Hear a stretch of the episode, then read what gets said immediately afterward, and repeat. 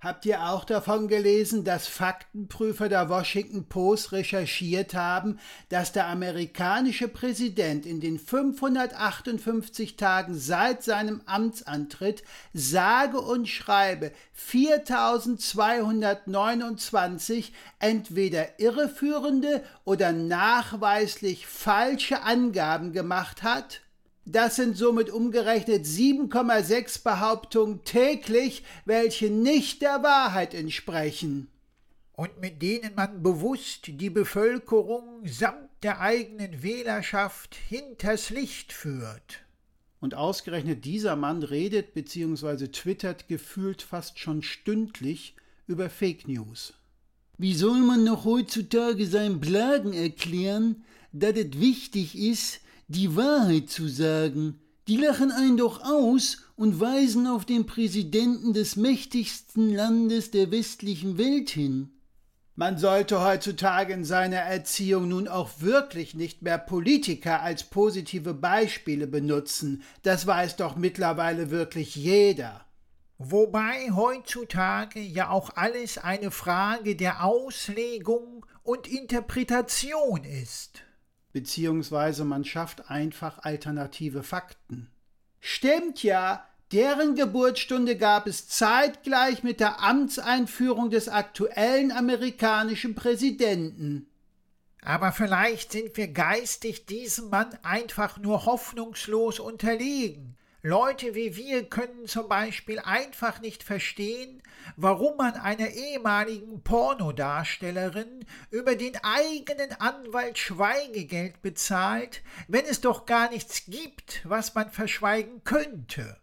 Ach komm, abgestrittene Sexaffären sind kein Alleinstellungsmerkmal des derzeitigen Präsidenten der USA. Da gab es schon mal einen, der behauptet hat, keinen Sex mit seiner Praktikantin gehabt zu haben. Was sich dann als Lüge herausgestellt hat. Damals gab es halt noch keine alternativen Fakten. Na gut, ich sehe ein. Angeblich nicht vorhandene Frauengeschichten waren kein gutes Beispiel für die einzigartige Besonderheit des amtierenden amerikanischen Präsidenten. Also mir fallen da sofort welche ein. Die da wären?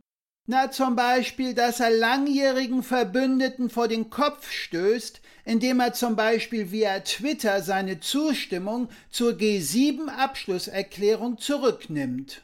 Oder dass er sowohl aus dem Pariser Klimaabkommen als auch aus dem Atomvertrag mit dem Iran einseitig ausgestiegen ist. Oder er greift massiv NATO-Partner an, weil sie seiner Meinung nach zu wenig in den Wehretat investieren. Ausgerechnet er, der Präsident der Vereinigten Staaten, die ihren aktuellen Jahresbeitrag für die UNO noch nicht überwiesen haben. Nicht zu vergessen, dass er die Europäische Union und somit auch unser Land als Feind der USA bezeichnet. Und auf der anderen Seite trifft er sich mit Autokraten und Diktatoren, die für alles andere als Humanität, Freiheit, Demokratie oder andere Werte der westlichen Welt stehen und gibt sich denen gegenüber im persönlichen Kontakt so lammfromm, dass es einem schier unerträglich wird. Naja, per Twitter kann ja jeder eine große Klappe haben und damit prahlen, dass er den größten Knopf hat.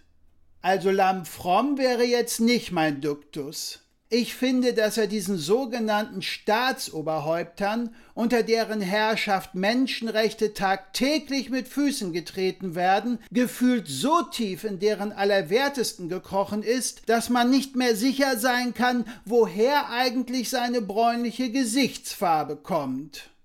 Seitdem der an der Macht ist, hat er mehr Scheiße fabriziert als die Töle von meinem Nachbarn in ihrem ganzen langen Hundeleben. Und das, obwohl sie für regelmäßigen und häufigen Stuhlgang statt bekannt war.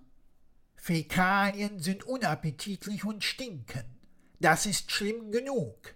Noch schlimmer, ja schon episch desaströs, wird es aber erst, wenn der fabrizierte Kot gefährlich und menschheitsgefährdend werden kann. Wie meinst du das denn jetzt wieder? Naja, Bei der gemeinsamen Pressekonferenz mit dem russischen Präsidenten in Helsinki hat der US-Präsident zu dem Thema, ob Russland sich in den letzten amerikanischen Wahlkampf eingemischt hat, gesagt, er sehe keinen Grund, warum es Russland wäre. Nach reichhaltiger, heftiger Kritik auch aus dem eigenen Land und der eigenen Partei, behauptete er kurze Zeit später, dass er sich lediglich versprochen hätte und dass der Satz des Anstoßes Ich sehe keinen Grund, warum es nicht Russland wäre, hätte lauten sollen. Das ist peinlich und arm, aber was ist daran gefährlich? Nun, wenn einer bei einer so wichtigen Pressekonferenz sich angeblich versehentlich verspricht, wer sagt mir, dass der nicht auch irgendwann einmal aus Versehen den falschen Knopf drückt? Nämlich den Knopf, der seiner Meinung nach der größte ist und damit Atomraketen startet, die zigtausende von Menschenleben auslöschen. Sagt er dann am nächsten Tag, tut mir leid, war ein Versehen. Ich wollte ja eigentlich nur den Knopf für den Zimmerservice drücken, der war direkt daneben, und ich kann ja nichts dafür, dass diese beiden Knöpfe so dicht nebeneinander liegen.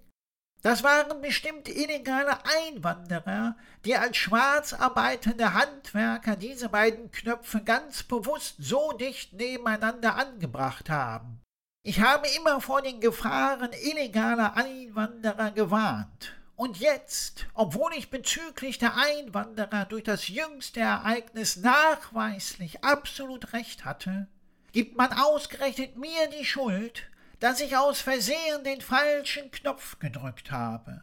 Das ist unfair. Das ist eine Hexenjagd auf meine einmalige großartige Politik und Präsidentschaft. Stimmt. Er hält sich für den Größten und Besten. Also ich warte nur noch auf den Tag, an dem er sich mit Gott gleichstellt oder sich sogar noch über ihn erhebt. Dann hätte er auf jeden Fall ein Alleinstellungsmerkmal und seine einzigartige Besonderheit wäre bewiesen. Und so einer ist der demokratisch gewählte Anführer der freien westlichen Welt. Wir wundern uns nur noch, dass wir uns wundern.